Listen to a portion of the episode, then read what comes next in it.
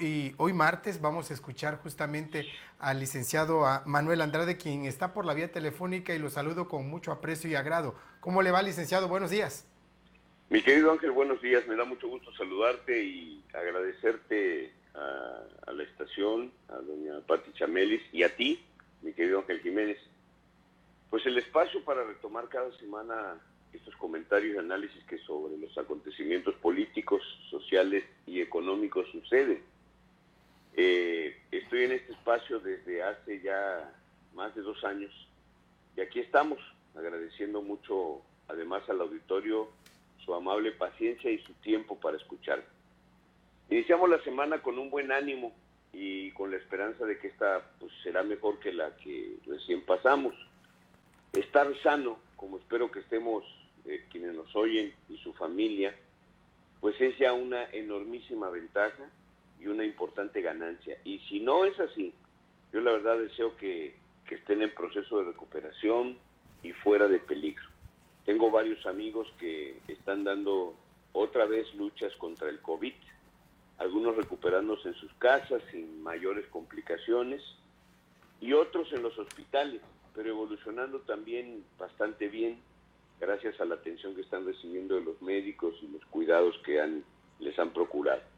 Nuestros deseos y nuestras oraciones pues han estado presentes, así como nuestra, nuestra atención por cualquier cosa que a nuestros amigos se les haya ofrecido. Pues bueno, la semana empieza con, normalidad, la política, que es una de, nuestras pasiones, pues sigue dando de qué hablar, hay información variada, contradictoria, polémica, polarizante. Eh, es de llamar la atención que una semana sí y otra no, por ejemplo, haya muchas notas sobre la estabilidad eh, económica tanto del país como de las finanzas del gobierno y de sus empresas, como Pemex, como la Comisión Federal, o sus dependencias, como el Seguro Social o el INSABI, que empiezan a mostrar eh, los signos de malas políticas de manejo financiero que van a repercutir sin duda en el bienestar de la población porque son tanto dependencias, como organismos de atención directa de la población. Hoy en varios medios se comentan estos temas y comienza también a ser recurrente la preocupación eh, de las denuncias y señalamientos sobre el tema de diversas fuentes, ya sean calificadoras, expertos, actores políticos, y además dentro de la paraestatal petrolera, por ejemplo, los señalamientos de corrupción, la remoción de diversos funcionarios por estas causas, pues ya son noticias, como está sucediendo en Ciudad del Carmen, ¿no? Donde hay un gran reacomodo de funcionarios, ahí hay mucho personaje de origen tabasqueño que se incorporaron por obvias razones, ya que el director es tabasqueño, metió muchos tabasqueños a trabajar allá y ya se armó un gran conflicto del cual eh, ya platicaremos también en otro, en otro momento en este espacio. Además de que se avecina dentro del sindicato, dentro de, de petróleos, pues el tema de la renovación de la Secretaría General del Sindicato de Trabajadores Petroleros, lo cual también pues estará interesante porque se note el interés del gobierno por meterle la mano al proceso interno de elección sindical. Por otro lado, fue eh, la nota importante, a mí me parece, fue la gira del presidente en Sonora, donde en una visita a un estadio de béisbol que todos pudimos ver, pues no pudo pegarle a la pelota, lo poncharon en, en los tres intentos reglamentarios, lo que contrastó con la presunción que hace siempre de sus dotes de pelotero, ¿no? Al reiterar de que macanea arriba de 300, lo que en esta ocasión pues, pues no, ni el bate aguantaba, se lo poncharon en los tres intentos. Coincidentemente eh, lo comento esto porque se anuncian inversiones millonarias por parte de la SEDATU, que es la una dependencia federal, que va a invertir en la remodelación de estadios de béisbol en las entidades, incluyendo Tabasco.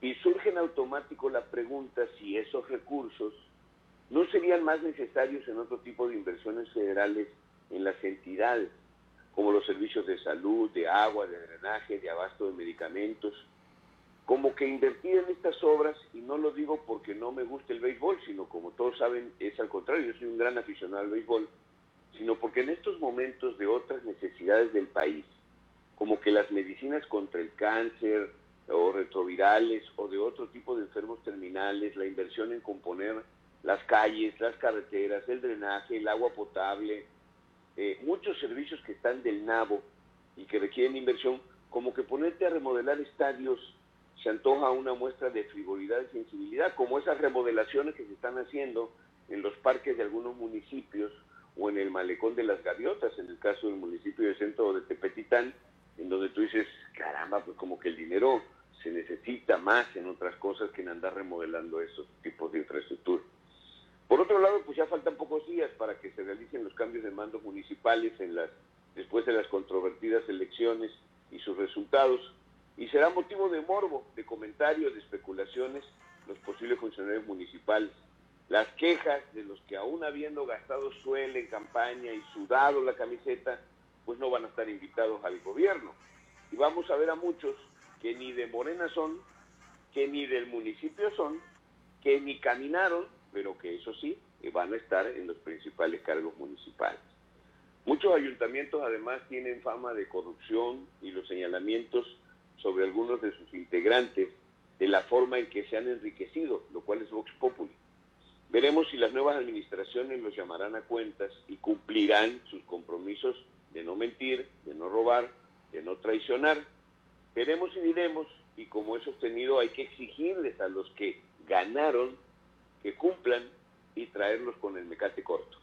El primer reto será que los salientes paguen las prestaciones de los trabajadores y no dejen deudas a los entrantes. Y bueno, pues eh, estar muy pendientes de, que, de qué es lo que van a hacer durante estos dos años, ocho meses que les tocará estar al frente de los ayuntamientos. Pues mi querido Ángel, que tengan todos una buena semana. Nos estamos oyendo y viendo por diversos medios y en redes sociales. Y si Dios quiere, el próximo lunes, para empezar la semana, retomaremos nuestros comentarios cotidianos. Muchas gracias. Eh, Manuel Andrade cierra el ciclo en cuanto a la política. No, no, yo seguiré haciendo política. Ahorita fue una, una incursión más que tuve políticamente, la candidatura a presidente de centro, que me dejó enormes eh, satisfacciones y lecciones. Fíjate que una de las cosas que más aprecio, Ángel, es que había dos generaciones de tabasqueños que sabían quién soy, pero no qué había yo hecho como gobernador, por ejemplo.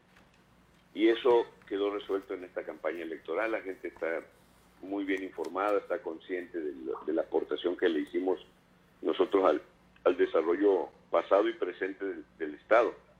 Eh, la segunda porque me permitió eh, desentumir el músculo, vamos a llamarle así, el haber vuelto a caminar, el haber hecho campaña, eh, obviamente ver cómo, cómo operan estas, estas elecciones, este, particularmente Morena, ya agarrarle un poco el, tono a la canción y prepararnos para la próxima elección. Estamos ya trabajando desde ahorita, agradeciendo el voto, recorriendo las comunidades, visitando también algunos amigos en diversos municipios del estado que también tienen la misma impresión que yo, de que hay que organizarse con tiempo para, para contender con decoro en la próxima elección y sobre todo el tratar de ayudar desde nuestra trinchera a que las condiciones de vida de los tabasqueños estén mejor. Para hacer política y servir a la gente no nos necesita estar en el gobierno, también se puede hacer desde afuera como lo vamos a demostrar. ¿Qué sabor de boca le deja eh, los resultados obtenidos? A mí me, yo me siento contento. Eh, digo, no, no, no se refleja eh, el, objetivo que era el de ganar la elección. Creo que nosotros debimos de haber ganado. Creo que eh, se le pasó la mano a los que operaron la elección por parte del gobierno, del Instituto Electoral y de Morena, porque el porcentaje de gente que votó en el centro, ¿no? por poner un caso, como en varios municipios, fue mayor que el de la elección presidencial, imagínate porque la cantidad de votos que Morena supuestamente se atribuye obtuvo, pues son, es una, todo el mundo sabe que no ganaron legal y limpiamente la elección, que hubo compra de votos, manipulación de las propias casillas, como se vio en los conteos y en los cómputos. Sin embargo, este, ciertamente la técnica que usaron para hacerlo dejó la imposibilidad de poder demostrarlo hasta tribunales. Pero bueno, se, vio, se vieron las cosas como fueron y ya estamos preparados para eso. Yo me siento bien, me siento contento, veo la reacción de la gente en la calle en el caso del centro y estoy satisfecho con lo que pasó. Muy bien, eh, vamos a seguir pendientes, si Dios así lo permite entonces, el próximo lunes contaremos de nueva cuenta con su entrega. Les deseo excelente semana. Mi querido Ángel, igualmente un abrazo a todos los que nos escucharon. Muy buenos días.